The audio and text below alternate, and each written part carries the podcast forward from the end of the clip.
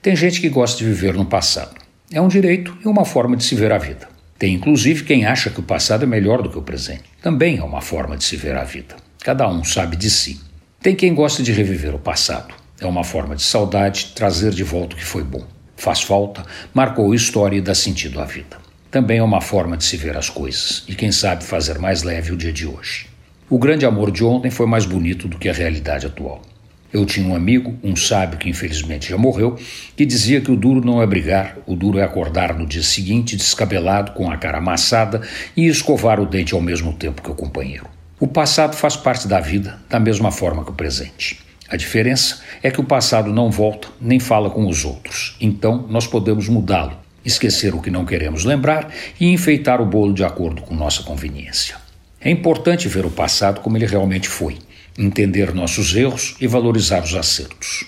Nenhum passado é um vale de lágrimas e também não é um piquenique às margens do Sena. Para mim, a grande vantagem do passado é me mostrar que tem uma história com erros e acertos, mas que valeu a pena ser vivida e, assim, me dar força e vontade para viver o agora e tocar em frente.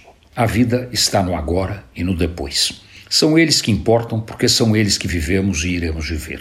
O presente é a realidade, o futuro será a realidade. O passado foi a realidade. Agora é memória e ensinamento para fazer bem feito o dia de hoje. Quem anda para trás é caranguejo. O negócio é andar para frente, viver cada dia intensamente e tentar fazer sempre melhor.